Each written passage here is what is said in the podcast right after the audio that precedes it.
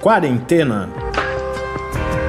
Resumo diário de notícias, pesquisas e as principais orientações sobre a Covid-19.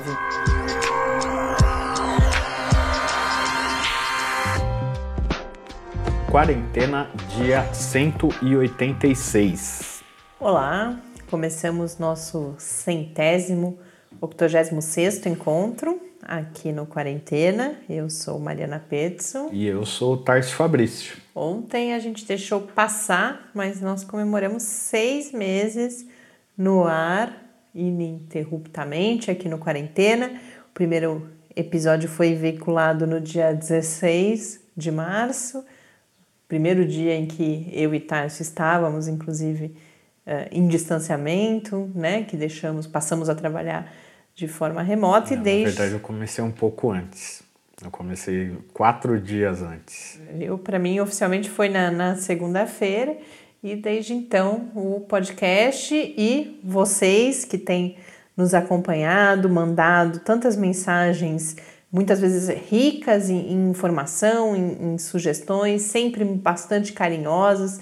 Ontem mesmo, quando a gente lembrou do aniversário, eu fiz publicação em redes sociais pessoais e o retorno que a gente obteve dos amigos também foi muito carinhoso. Então, tem sido uma experiência, é claro que muito dura, né? Porque estamos passando juntos por esse período tão difícil. Dura também no sentido de muitas vezes é um, um esforço grande para a gente compatibilizar o podcast com as outras atividades profissionais todas que a gente manteve ao longo desse tempo, mas sem dúvida nenhuma um, um ganho muito grande de, de aprendizado e dessa interação toda com vocês, das trocas que a gente tem podido viver nesse período de pandemia. A gente, a nossa essa experiência que é tão marcante para todo mundo, certamente nunca será esquecida de passarmos pelo que estamos passando, para a gente ganha um outro significado para a gente agora. Falo, acho que em nome meu e do Tarso e do Lab como um todo, porque para o laboratório, para as nossas reflexões sobre divulgação científica, tem sido também uma experiência muito marcante. Por tudo isso, então, a gente agradece cada um de vocês que tem seguido conosco nessa, nessa trajetória e por enquanto a gente permanece por aqui. Ontem nesse momento de reflexão de aniversário, começa a, a, se consolidar a ideia de que a gente deve ir mesmo até 300, pelo menos até 365, já, já até já planejamos os episódios de Natal, Ano Novo, ou até a vacina, o que vier primeiro. Então, por enquanto, pelo estímulo de vocês. que a vacina venha, venha antes, né? antes, sem dúvida. Mas pelo estímulo de vocês, porque às vezes que a gente falou em parar, a gente recebe uh, a informação de não, eu continuo ouvindo, então, mas também se cansarem vocês avisem, porque aí a gente pensa em alguma outra coisa. Mas por enquanto a gente segue por aqui. Muito obrigada a cada um de vocês por, por esse diálogo, por essa participação e por tanto apoio que a gente tem recebido nesse percurso. E nesses seis meses, os números da Covid-19 no Brasil e no mundo são, aqui no nosso país, 4.419.000. 1.183 casos, com 134.106 pessoas que perderam a vida devido à Covid-19, um acréscimo de 987 mortes nas últimas 24 horas. Então, de fato, vai se consolidando essa tendência de que a gente tem um único dia na semana acima das mil mortes, provavelmente a correção do, dos registros do final de semana, mas aparentemente há de fato, ao menos nos números, uma tendência de, de redução leve, né? A gente percebe e é importante a gente dizer, tudo bem que mil é um número marcante, mas a gente continua falando hoje, especialmente 987, então é muita gente ainda e estamos longe de qualquer controle dessa pandemia, embora haja essa aparente mudança um pouco no cenário. No mundo, segundo a Organização Mundial da Saúde, são 29 milhões 669 mil 284 casos, na John Hopkins, 29 milhões 910 mil 816, com 941.541 mortes. Eu hoje me chama a atenção que a Índia continua se distanciando do Brasil, já tem quase um milhão de casos a mais, cerca de 700 mil, se eu não, engano, não me engano, a mais, e o número de mortes começa a subir também. Então, a situação bastante preocupante na Índia, junto, claro, com Estados Unidos e o Brasil. Temos resultados uh, divulgados há, há dois dias já da quarta fase, finalmente, da EpiCovid. Lembrando, a EpiCovid é a pesquisa de soroprevalência que vem sendo realizada desde o início da pandemia pela Universidade Federal de Pelotas, inicialmente no Rio Grande do Sul, depois estendeu-se para todo o país com em uma parceria com o Ministério da Saúde, que depois foi interrompida, por isso a gente teve um hiato de dois meses uhum. nos, nas análises que são feitas, mas agora a pesquisa foi retomada com financiamento privado e também da FAPESP, que é a Fundação de Amparo à Pesquisa do Estado de São Paulo, e agora a gente tem o resultado dessa primeira nova coleta pós-retomada, essa quarta etapa, já estão previstas também a quinta e a sexta, e com alguns resultados importantes eh, que mudam um pouco o perfil da Epicovid. E por quê? A gente tem queda na soro prevalência no país. Você tem o que antes estava intrigando muito os pesquisadores, porque você tinha pesquisas diferentes sendo realizadas, particularmente no estado de São Paulo, você tinha algumas pesquisas sendo feitas, e a Epicovid também coletando esses dados na cidade de São Paulo, e aí os números não batiam. E agora, na divulgação desse resultado e também algumas outras pesquisas que eu comento depois sobre os testes usados nessas pesquisas, lembrando que o que se mede nessas pesquisas de soroprevalência são anticorpos. Então não é se a pessoa está com um caso ativo, se ela está infectada naquele momento, os testes eles não verificam o vírus, a presença do, do, do, do material genético ali ou do, das partículas virais, mas sim anticorpos, ou seja, pessoas que já tiveram contato com a Covid-19. Tenham ficado doentes ou não, né? Tem, nesse caso, se pega os casos assintomáticos também, né? As pessoas que contraíram o vírus, mas tiveram quadros assintomáticos. Só que quando dava essa redução, não se entendia por quê. Justamente porque, bom, se eu tive contato desenvolvi anticorpo, e algumas vezes estava se atribuindo isso também a uma queda muito rápida no número de anticorpos. Mas o que a gente vê é que o que nós temos é uma questão de sensibilidade dos testes, seja para o tipo de anticorpo que permanece depois de um certo tempo, seja, por exemplo, para aqueles casos mais leves, que às vezes tem uma resposta imune que é diferente. Então agora já se entende que, e o professor Pedro Halal, que é o reitor da UFPEL e é o coordenador da pesquisa, coloca isso, que se imaginava que a Epicovid seria um filme da situação no país e agora a gente percebe que serão fotografias a cada momento. Por quê? Porque esse teste específico que é usado, é a, a afirmação do, dos responsáveis pela pesquisa é de que ele mede anticorpos até 45 dias após a infecção, um pouquinho mais nos casos mais graves, que justamente tem essa resposta imune um pouco mais intensa. Então, a gente está perdendo os testes mais antigos e o que a gente está verificando são as pessoas que contraíram a Covid-19 nos últimos, ou que ficaram, que, que tiveram né, contato dizer, com só, o vírus. Só, não é que a gente está perdendo os testes mais antigos, os testes não conseguem detectar as pessoas que ficaram doentes doentes há mais tempo. É, perdendo esses casos na hora que você vai fazer essa medição. E aí, quando cai a porcentagem, portanto, a análise é que há uma desaceleração. Por quê? Se a gente tinha lá atrás, na, na última medição, por exemplo, há,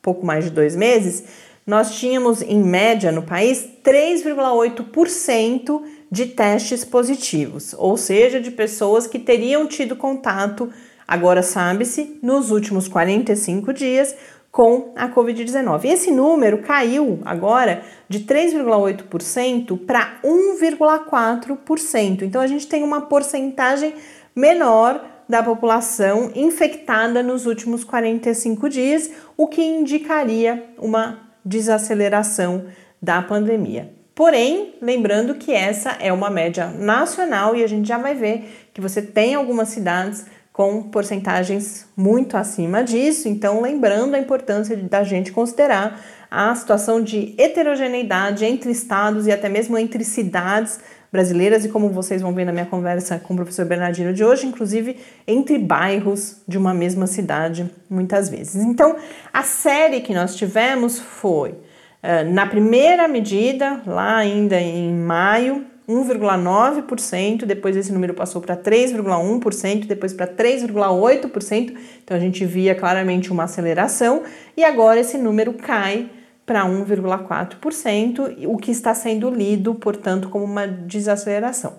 Agora, um outro resultado importante é que essa queda se dá principalmente entre adultos entre 20 e poucos anos e 50 anos, os que são chamados de adultos jovens. E inter... Mas não, não acontece entre crianças e idosos. E aí a interpretação, a análise dos pesquisadores é que essa população de adultos jovens que estava mais exposta, porque muitos não puderam, por exemplo, ou não, não puderam ou não praticaram o distanciamento social, agora você tem mais pessoas uh, imunes nesse conjunto da população. Porém, isso não acontece entre crianças e idosos, que em geral ficaram em casa, seja no caso das crianças, por exemplo, que não estavam indo à escola, no caso dos idosos pelos cuidados, mesmo por serem, né, saber-se que é um, é um grupo de maior risco, mas que agora, com a flexibilização do distanciamento, a gente começa a ter essas pessoas mais expostas e, portanto, mais com mais casos de Covid-19, e eu acho que não precisamos falar da gravidade disso, principalmente pensando nessa população mais vulnerável, que é a população das pessoas acima dos 60 anos, e aí quanto uh, mais, uh, mais velho vai ficando, maior é esse risco, mas é importante a gente olhar para isso também quando a gente fala de crianças nesse cenário de pressão e, em muitos casos, nem pressão mais, mas já de retomada das atividades escolares. O que não muda é que a população negra pretos e pardos seguem sendo mais suscetíveis à infecção e também a população mais pobre. Entre os 20% mais pobres, a chance, o, ri, o risco é, de ser infectado é o dobro do que entre os 20% mais ricos. Então, esse é um dado que continua sendo importante a gente destacar quando a gente fala de normalização da pandemia ou como se a pandemia não estivesse mais presente. Esse discurso público sobre isso é um discurso também que é um discurso uh, das classes mais uh, ricas, porque justamente a gente percebe aqui que elas têm sido menos afetadas a partir de um certo momento da pandemia quem é mais infectado e quem morre mais são os pobres, e entre os pobres são os pretos e os pardos. Então, é uma situação de desigualdade importante para a gente levar em consideração quando a gente pensa também no discurso que normaliza a pandemia. E um, um último aspecto bastante destacado pelo, pelos pesquisadores que falaram sobre esse primeiro resultado da EpiCovid é uma interiorização da Covid-19. Então, as prevalências mais altas deixam de estar nas capitais e estão em cidades do interior. E aí eu destaco aqui as quatro com maior prevalência, as duas primeiras no Ceará, Juazeiro do Norte com 8%. Então, lembrando, a gente está falando de média de 1,4% para o país, mas temos 8% em Juazeiro do Norte, 7,2% em Sobral, então duas cidades do interior do Ceará, e aí as duas seguintes são no Pará, Santarém com 6,4% e Altamira com 5,2%. Aqui no estado de São Paulo, a gente sabe que a gente tem muitos ouvintes, e a, a, uma das matérias que eu vi destacava isso porque era a matéria da FAPESP, que está financiando a pesquisa agora. A cidade com maior prevalência é Ribeirão Preto, com 2,8%, seguida de Araçatuba, com 2%, Campinas com 0,8, aí a gente já percebe que é abaixo da média nacional, e a capital com 0,8%. Então, tudo isso também mostrando a heterogeneidade mais uma vez no país. Isso... Antes, de você continuar, eu queria só fazer um comentário que ontem a gente falava que na nossa comemoração aqui dos três meses de podcast, que fazia tempo que a gente não, não falava sobre o Pepe e a Bela né, os nossos produtores caninos. E agora a Bela estava cavucando aqui perto da janela de onde a gente está gravando e deve ter ficado um ruído aí. Então, só para lembrar que eles continuam aqui com a gente, mais comportados do que no começo do podcast. E normalizada a presença deles para a é. gente também. Talvez por isso a gente não fale tanto no começo, a gente ficava mais tenso quando a gente tinha barulho. E aí muitos de vocês, inclusive, nos relataram que não sequer conseguiam ouvir. Hoje quem está mais animado são os passarinhos aqui. Depois vocês falem para a gente se está dando para ouvir. E só para a gente concluir, eu trago notícias aqui sobre algumas. Eu falava antes a questão dos testes e do decaimento da quantidade de, de, de anticorpos, né? O que preocupou muito as pessoas. E coincidentemente, recentemente, dois ouvintes queridos, dois amigos, a Nancy e o Paulo Inácio, mandaram para a gente as uh, indicações sobre esses estudos que mostraram ah, a permanência do, de anticorpos, então uma boa notícia, eu já dou mais detalhes sobre isso, e também textos que questionam a, a sensibilidade, a acurácia de parte desses testes que são usados nos estudos de soro prevalência. Então, especificamente o que o Paulo e a Nancy trouxeram para a gente, a partir das contribuições do Fernando Reinach, que é, é biólogo e também um divulgador da ciência, foi um estudo realizado na Islândia, que é um, um país bastante pequeno e por isso conseguiu fazer isso, e também com uma tradição, segundo o Fernando Reinach, nessa, é, nessa área de pesquisa, que testou todos os pacientes de Covid-19 ao longo de quatro meses, então uma pesquisa de fôlego, mesmo sendo um número relativamente baixo, você testar toda essa população é, é um, um um esforço de fôlego, e a partir disso chegou a duas conclusões muito importantes. Uma delas foi justamente que alguns tipos de anticorpos permaneceram no organismo dessas pessoas uh, ao longo de pelo menos quatro meses, né? A gente só vai saber se é mais se continuar testando. Mas ao longo desses quatro meses, a resposta imune em termos de anticorpos continuou existindo, e aí eles falam inclusive em duas ondas de anticorpos, uma logo após a infecção, e que essa condição muda conforme o tempo vai passando, mas não, não é que deixamos de ter anticorpos. E aí, mais importante para a gente pensar nessas pesquisas de soroprevalência é que nem todos os testes detectaram. Então, se tivesse se usado, por exemplo, o teste que é o teste da Epicovid, uhum o resultado teria sido: ah, não, não tem mais anticorpo. Mas eles, eles, por exemplo, na Islândia testaram seis testes, né? Usaram seis testes, e desses seis, só dois seguiram detectando os anticorpos após quatro meses. Então, esse, é um resultado importante, tanto em termos de boa notícia, de que os anticorpos continuam lá, mas principalmente para que se reinterprete resultados. dados, né, desse tipo de pesquisa. E que daqui para frente, sempre que possível, né, se a metodologia permitir, que novas pesquisas ou as já existentes usem esses testes mais sensíveis. E aí, sobre isso também, a gente teve a publicação recentemente de um editorial no British Medical Journal de três pesquisadores de universidades do Reino Unido, um estatístico, um imunologista e um clínico, justamente levantando a questão se, os, se essas pesquisas de soroprevalência não estariam subestimando a porcentagem da população que já teve contato com o vírus, também por conta dessa especificidade ou falta de, de, de especificidade, de sensibilidade dos testes.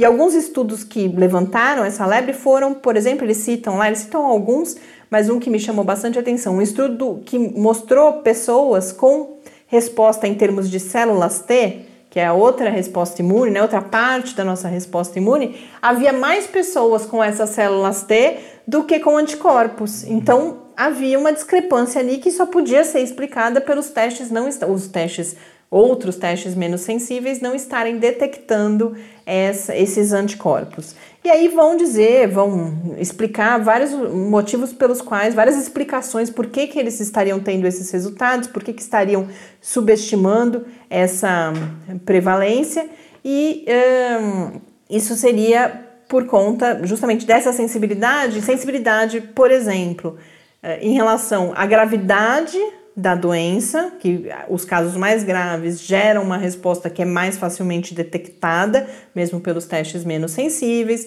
o momento em que o teste é realizado e também justamente o tipo de anticorpo. Então, por exemplo, fala-se que os anticorpos IgC e IgM são mais comuns de serem aqueles que são buscados por esses testes, mas que há uma resposta importante de um outro anticorpo que é IgA e que aí vários testes não detectariam. Então, essa é uma questão em aberto que é importante seguirmos atentos. E mais uma vez, é um conhecimento que vai sendo produzido e com isso a gente vai aprimorando também as nossas possibilidades de saber uh, do que se trata essa doença.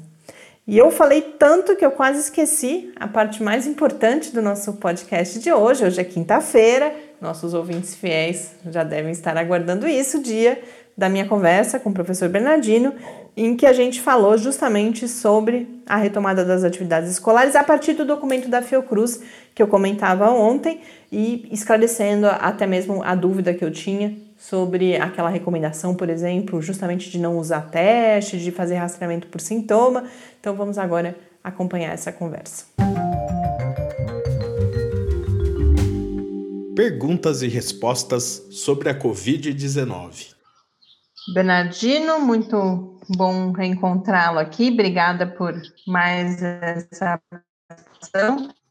Hoje eu queria voltar a falar de, uma, de um assunto que a gente vem tratando nas últimas semanas, é a retomada das atividades escolares, ou planejamento de retomada de atividades escolares, fundamentalmente porque nós tivemos dois documentos importantes publicados nos últimos dias, a, a própria OMS, junto com a Unicef e com a Unesco, lançou uma espécie de guia né, para apoio à tomada de decisão. E aqui no Brasil, a Fiocruz publicou um documento bastante detalhado, e aí, a partir dele, eu queria que você comentasse alguns aspectos. E o, o, primeiro deles tem relação com a forma como a gente sempre começa essa nossa conversa semanal, que é uma análise da situação da pandemia, porque a Fiocruz, e, eu acho que é importante a gente destacar bastante isso, ela vai dizer que qualquer decisão só pode uh, ser feita a partir de, um, de, uma situação de algum controle da transmissão. E o que ela vai chamar de, de controle, ela vai, ela lista vários indicadores, e dentre esses indicadores, eu queria destacar três. Um deles é que exista uh, menos um ou menos casos a cada 100 mil habitantes registrados, né?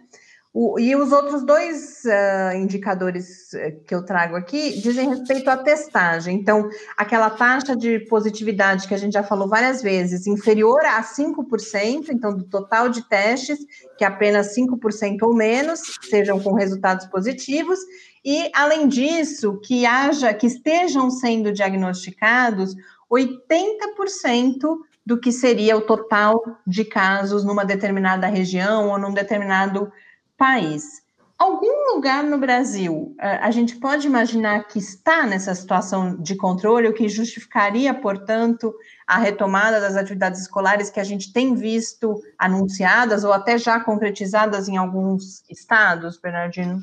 Bom, em relação à sua pergunta, o Brasil ainda não tem nenhum lugar que a gente saiba que esteja em condições mínimas do ponto de vista epidemiológico para retorno de atividades escolares, né? É, a Fiocruz, naquele documento, ela, ela faz um misto dos indicadores orientados pela Organização Mundial de Saúde e de outros indicadores é, é, propostos pelo CONASENS, COSENS no Brasil, é, e ficaram indicadores muito interessantes de controle da epidemia. Quando a gente aplica aqueles indicadores, seja aqui em São Carlos, no estado de São Paulo ou no nacional, nós ainda não temos nenhum indicador de que a epidemia esteja sob controle. Né? Eu posso te dar alguns exemplos. É, é, quando ele fala assim, um, um, menos de um caso novo cada 100 mil habitantes é, é, é, por dia. Né? No caso do, do estado de São Paulo, isso está em torno de 18 por 100 mil habitantes. Quer dizer, nós estamos longe ainda de ter um por 100 mil habitantes, menos do que um, né? A cidade de São Carlos, que é uma cidade considerada privilegiada nessa situação, ela ainda mantém pelo menos três casos novos por cada 100 mil habitantes. Então, esse é um dos indicadores. Né? A questão, por exemplo, do menos de 5% de testes positivos para a Covid. A nossa média em São Carlos está em torno de 25%, 30%. Então, quer dizer, nós não temos nenhum indicador nacional, estadual ou local é, de que a epidemia esteja sob controle. Né? Então, qualquer medida de flexibilização de atividade escolar neste momento é, especialmente diante das contingências, das condições de trabalho e funcionamento nas escolas hoje, ela é altamente temerária em relação à possibilidade de piorar os indicadores epidemiológicos. Então, infelizmente, nós ainda não estamos numa condição que nos dê segurança para poder falar, vamos retornar às aulas, porque nós não temos a epidemia sob controle no país, no estado e nem no município. Como você colocou num, num, encontro anterior nosso, acho que até a semana passada, é, o que a gente pode e deve é pensar num, num planejamento, até para que esse planejamento possa ser feito de forma cuidadosa, para esse momento em que aí sim, com os indicadores atingidos, a gente possa ter um retorno, que a Fiocruz destaca, inclusive, que é uma situação dinâmica, né? Não é porque a gente, quando a gente voltar também, não é porque voltou que está garantido que não precise fechar novamente. Mas pensando então, deixando bem claro isso, que a gente não tem a condição de retorno agora, mas pensando lá no futuro, esse planejamento que vai precisar ser feito, tem um aspecto que me chamou muita atenção do documento da Fiocruz, eu não vou detalhar todos eles aqui, a gente já falou sobre ele em um outro episódio do podcast, mas um que eu não consegui compreender foi a, a Fiocruz destaca muito que não deve ser feita exigência para controle, né, para rastreamento, que não deve ser feita a exigência dos testes. Ela recomenda muito um rastreamento por sintomas, que a gente sabe que é limitado, principalmente por causa dos casos assintomáticos. Como que você vê essa recomendação da Fiocruz? Você consegue imaginar por que, que ela fala tanto que os testes não precisariam ser, não deveriam ser exigidos para, por exemplo, autorizar a presença, seja de um profissional ou de um estudante? Olha, depois que a gente tiver uma curva em declínio, depois que a gente tiver menos de um caso por 100 mil habitantes, depois que nós tivermos no máximo 5% de testes positivos significa epidemia sob controle, epidemia em declínio. Então, este é um momento em que também dá para afrouxar essa medida de vigilância, entendeu? Então, uhum. no contexto do documento, o que está claro? É, essas medidas não seriam para agora. Né? Essas medidas da gente não ter que fazer teste e rastrear por sintomas não é para agora. São medidas para quando tivermos condição de retorno das escolas.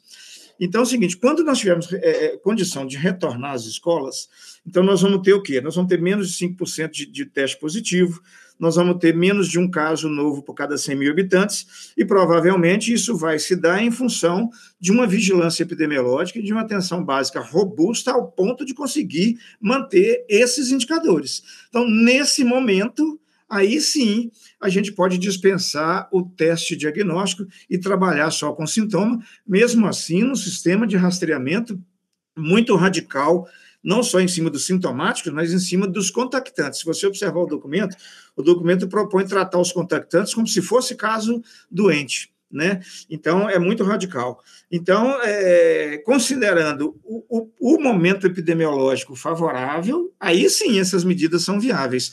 Agora, se eu imaginar né, que hoje, por exemplo, a gente pudesse. Vamos voltar à escola hoje, né, com esses indicadores epidemiológicos ruins que nós temos, essa medida de rastrear sem exame ela não seria adequada. Então, eu vejo dessa forma, eu vejo que a Fiocruz propôs isso mas num outro cenário epidemiológico, não esse que nós estamos vivendo agora. Né? E, e como esse cenário está longe, né, não dá para a gente adotar retorno de aulas baseado é, em medidas que não contemplem teste. Né? É, isso vai ser possível quando a situação epidemiológica estiver melhor. E realmente é isso que você falou. Hoje não é o momento de voltar às aulas mas é o momento de planejar esse retorno para quando ele for possível, por várias razões. Primeiro, que esse retorno vai ter que ser bem particularizado, é, de acordo com cada lugar, com cada escola, a depender de uma série de contingências que envolvam o risco epidemiológico.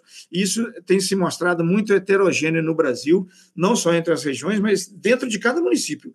É, eu pego um bairro no município, outro bairro, do próprio município, a contingência é diferente, e essa escola que fica em lugares diferentes vai ter que ter um planejamento adaptado a toda a contingência é própria.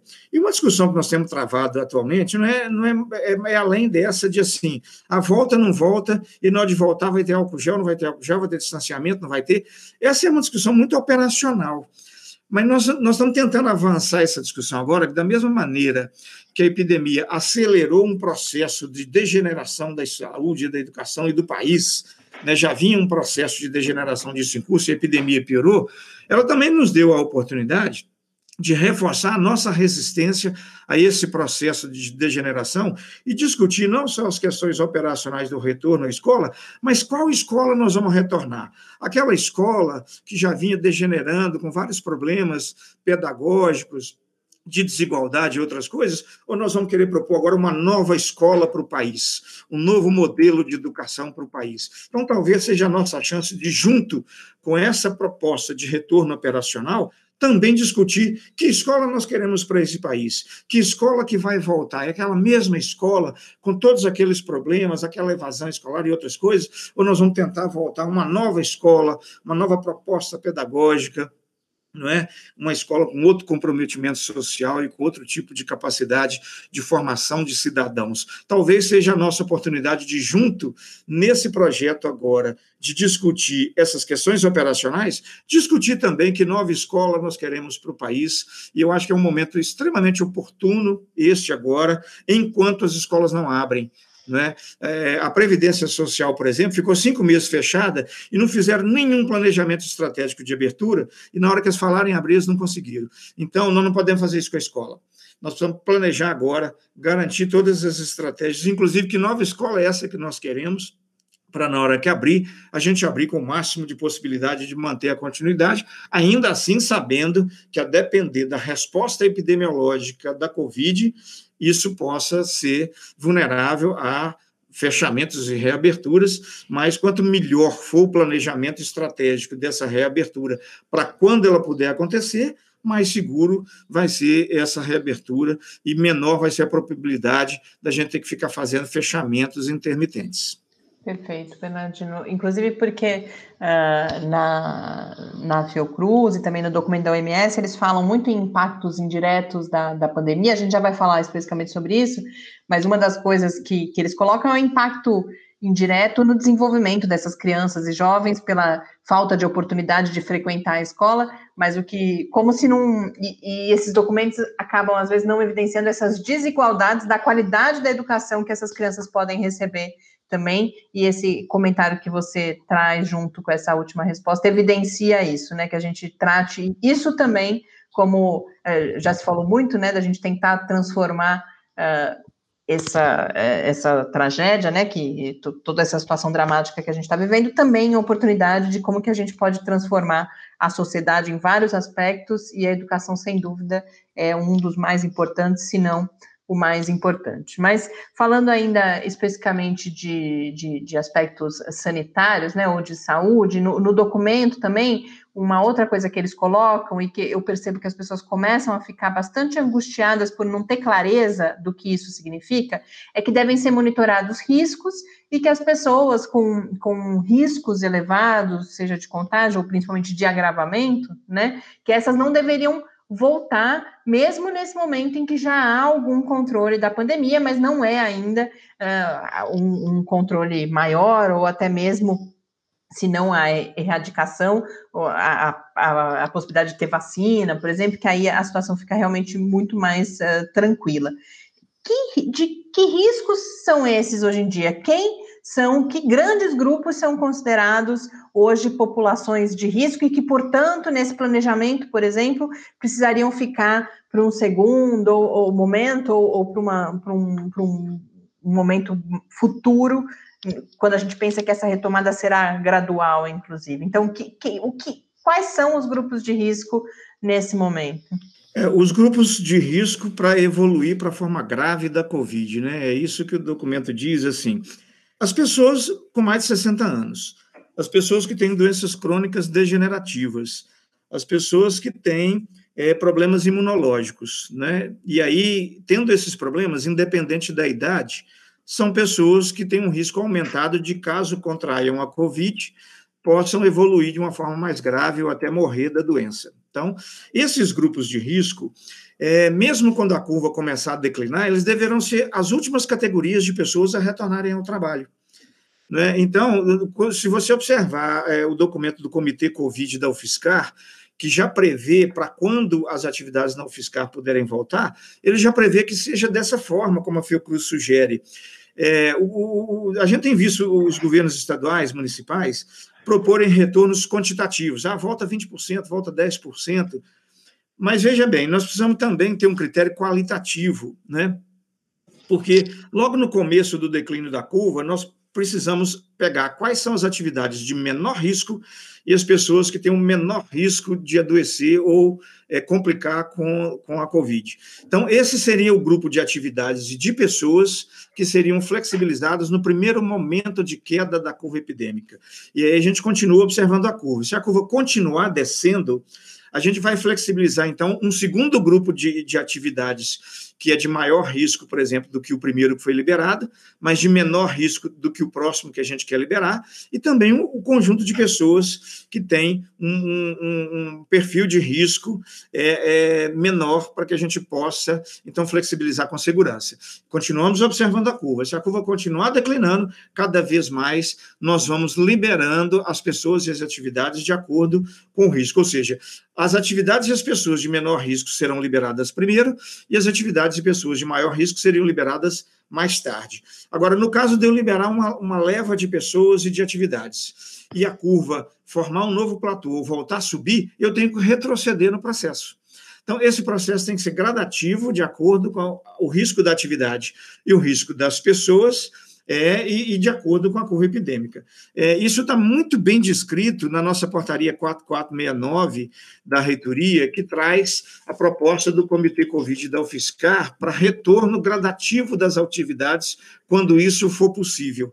E é exatamente isso que a Fiocruz propõe, né, é, que seja considerado não só o quantitativo, mas o qualitativo ou seja, que atividades são de maior risco e que pessoas têm maior risco de ficar graves se adoecer com Covid. Essas seriam as últimas pessoas a retornarem no processo gradativo de retorno, mas isso só depois do declínio sustentado da curva epidêmica. Quando você cita ah, algumas, você dá exemplos de algumas condições de risco, então as pessoas mais velhas, as doenças crônicas e uh, problemas imunológicos, é aí que eu queria explorar um pouquinho mais, porque é onde eu começo a perceber dúvidas das pessoas com as condições que são menos faladas. Então, por exemplo, a, a obesidade, que cada vez mais a gente tem evidências de que é uma condição de risco para o agravamento da Covid-19, as mulheres uh, grávidas que primeiro se falou que, que não era uma população de risco, depois a gente começa a ter indicadores que também estão em risco aumentado, inclusive para a morte por Covid-19, principalmente aqui no Brasil, ou também, por exemplo, pessoas que não estão no grupo de risco, mas que têm em casa e que estão responsáveis pelo cuidado, por exemplo, de pessoas em grupos de risco. Tudo, toda essa diversidade precisará também ser considerada? Como que as pessoas podem se sentir? Porque isso a gente está falando das escolas, mas isso vai valer também para as pessoas, por exemplo,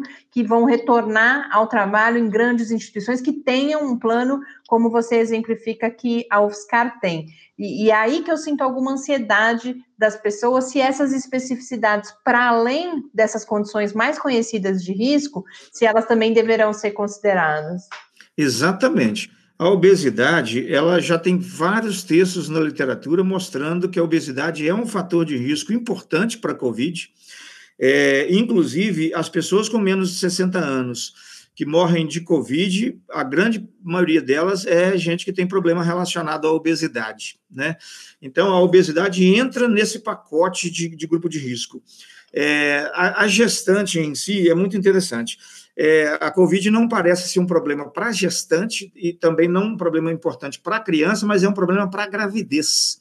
Né? Então, é, é, é, e indiretamente afetando a gravidez, eu posso afetar a gestante e afetar a criança.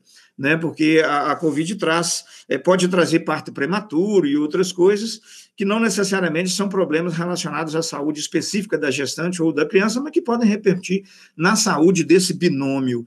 Então, considerando a gravidez, né, a gente coloca então a mulher é, gestante como fator de risco e ela também vai ter que entrar nesse critério de flexibilização. Ou seja, no começo da flexibilização, pessoas com obesidade, né, índice de massa corporal maior do que 30 e gestantes também não poderão retornar nessa, nessas primeiras fases da flexibilização, vão ter que ficar para fases é, posteriores. Né?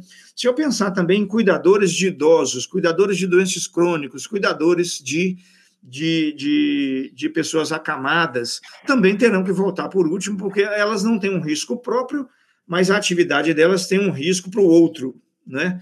Então, é, é, pessoas que, que convivem com idosos ou, ou pessoas com fator de risco dentro de casa também não poderão voltar na primeira leva, terão que voltar talvez da segunda para frente, porque é, é, elas não têm risco, mas se elas saírem para a rua e contraírem o Covid, elas vão é, adoecer a pessoa que tem fator de risco em casa, e aí essa pessoa de fator de risco em casa pode morrer, então também isso vai ser um critério de consideração nos retornos.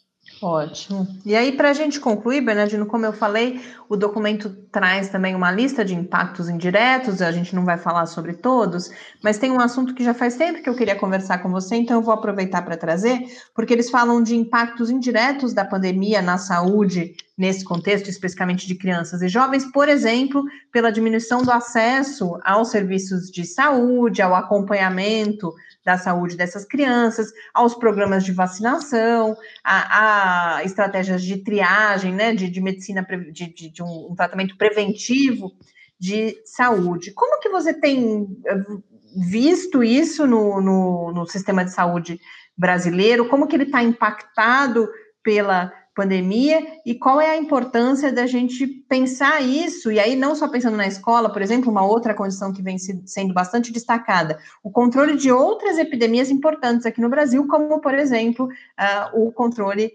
da dengue. Isso está sendo impactado, há, esforços para diminuir esse impacto, e qual é a relevância desse debate todo sobre outros assuntos que não a Covid-19, mas que estão sofrendo também com a situação de pandemia.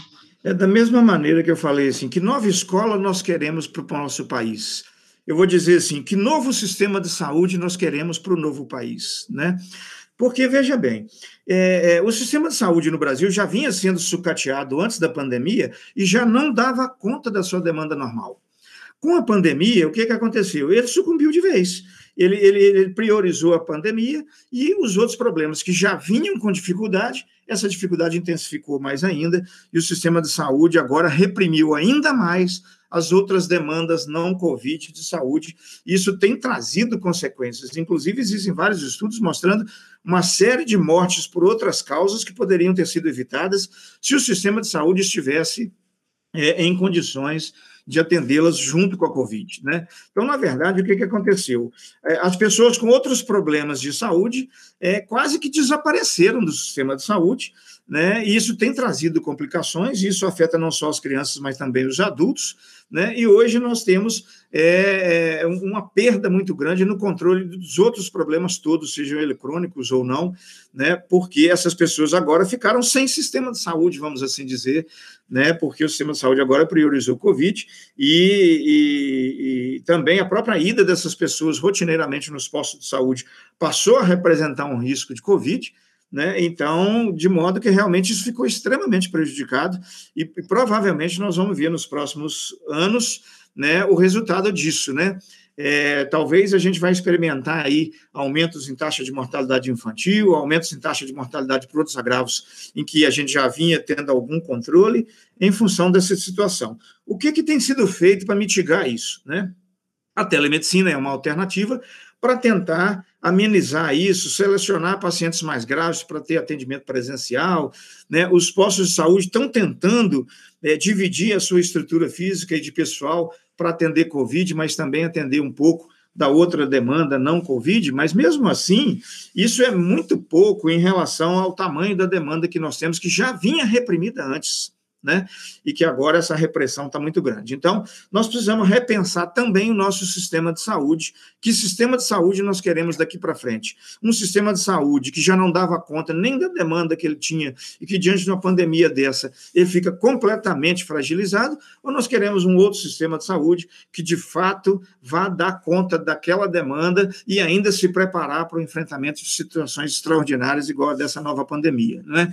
E aí nós precisamos reforçar muito a atenção básica de saúde, precisamos reforçar muito a vigilância epidemiológica, que foram os principais setores que sofreram com a pandemia. Né? O setor hospitalar conseguiu uma série de investimentos é, é, é, em função da pandemia para tentar evitar mortes, né? mas a atenção básica de saúde e a vigilância em saúde continuaram é, sem receber investimentos na mesma proporção que o setor hospitalar. Né? O setor hospitalar também precisava desse investimento, né? e isso foi bom para o setor hospitalar. Precisa que ele continue depois da Covid, né? porque a expectativa que a gente tem é que na hora que a Covid passar, nós vamos subtrair de novo esse investimento hospitalar, mas isso não pode acontecer, porque o hospital também estava em dificuldade, mas nós precisamos fazer é muito mais ainda agora pela atenção básica de saúde, pela vigilância em saúde, que já vinham sucateados. O sucateamento piorou na Covid e eles ainda não receberam um investimento proporcional é, para poder superar isso. Então, nós vamos precisar também discutir que novo sistema de saúde nós queremos daqui para frente. Muito bom, Bernardino, muito obrigada. Essas conversas têm sido sempre muito importantes, esclarecedoras aqui no Quarentena, mas hoje, nesse nosso aniversário de seis meses, acho que a gente conseguiu dar uma visão especialmente abrangente e olhando para esse futuro também, para a importância da gente garantir todas essas, ou tentar né, construir todas essas transformações. Muito obrigada e até a semana que vem. Grande abraço, Mariana, você e nossos ouvintes, semana que vem também de volta. De volta aqui no Quarentena. Como eu disse, professor Bernardino, é sempre muito boa a nossa conversa, mas a de hoje realmente acho que foi faz a gente pensar especialmente muita coisa. Eu volto só para concluir, a gente já está se estendendo aqui, então um grande abraço, Fica o convite, amanhã, sexta-feira, tem live, 10 e meia da manhã, sobre diferentes fatores psicológicos, sociais e políticos que podem impactar o comportamento das pessoas no que diz respeito à prevenção da Covid-19. Amanhã, então, 10 e meia, ou um pouquinho mais tarde aqui no mais um episódio do nosso quarentena. E tem live na semana que vem também, tem? Já na segunda-feira, verdade, é bom já adiantar, às 4 horas da tarde, se eu não me engano, 4 horas da tarde. Precisei verificar aqui na agenda, ainda não eh, me acostumei porque essa live acaba de ser marcada. Uma live também muito esperada. A gente queria ter conversado com o professor Paulo Lotufo, que é epidemiologista, um dos principais, tem sido uma das principais referências na Covid-19 uh, aqui no Brasil. A gente queria ter conversado com ele amanhã também, infelizmente não foi possível, mas agendamos essa conversa para segunda-feira.